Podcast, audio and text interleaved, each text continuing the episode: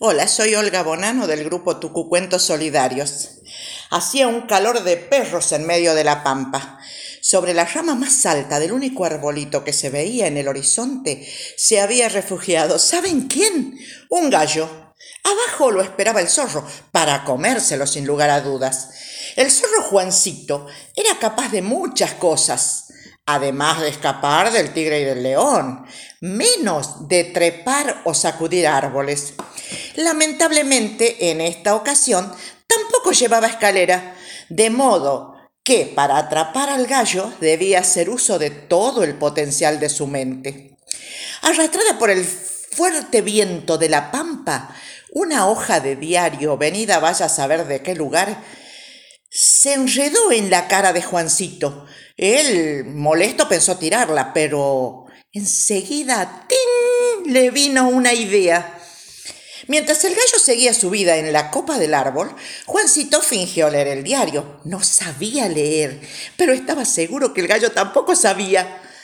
Y mostró gran sorpresa por una noticia que aparecía con grandes letras. Por fin, por fin se acordaron de nosotros, dijo el zorro.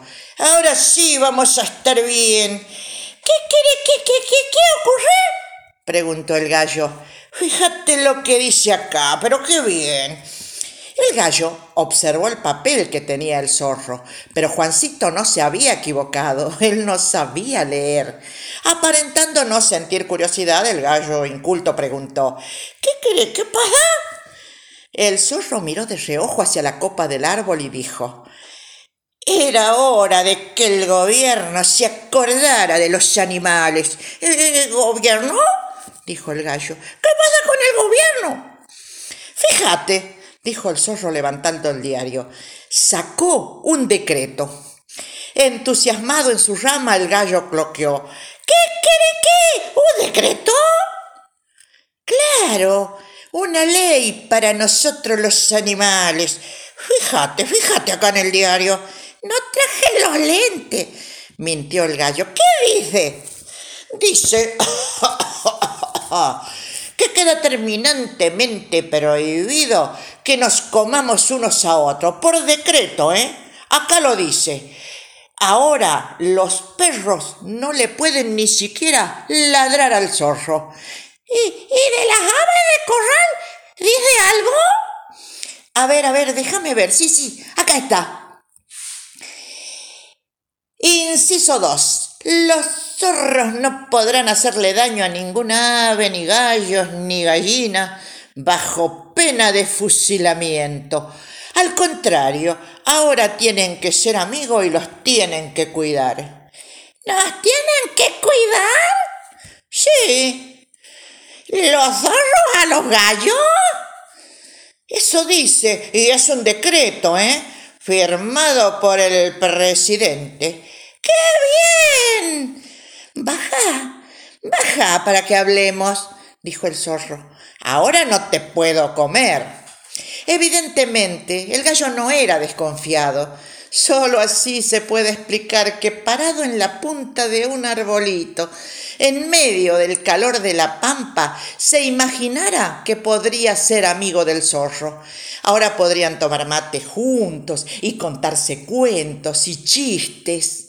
Él no sabía nada de política, pero apoyó fervorosamente la salida del decreto.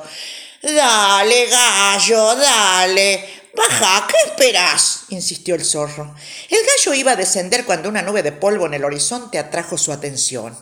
¿Qué miras tanto? ¿Qué miras? Baja. Viene un jinete con seis perros. La palabra perros erizó los pelos del zorro y la palabra seis multiplicó su efecto. Desesperado preguntó al gallo, ¿de, dónde vienen? El gallo no alcanzó a responder. Antes de que el zorro pudiese escapar, el lugar se llenó de ladridos, de polvo, de perros que venían a cazarlo. En medio del tumulto y los mordiscones, Juancito vio que el gallo gritaba algo.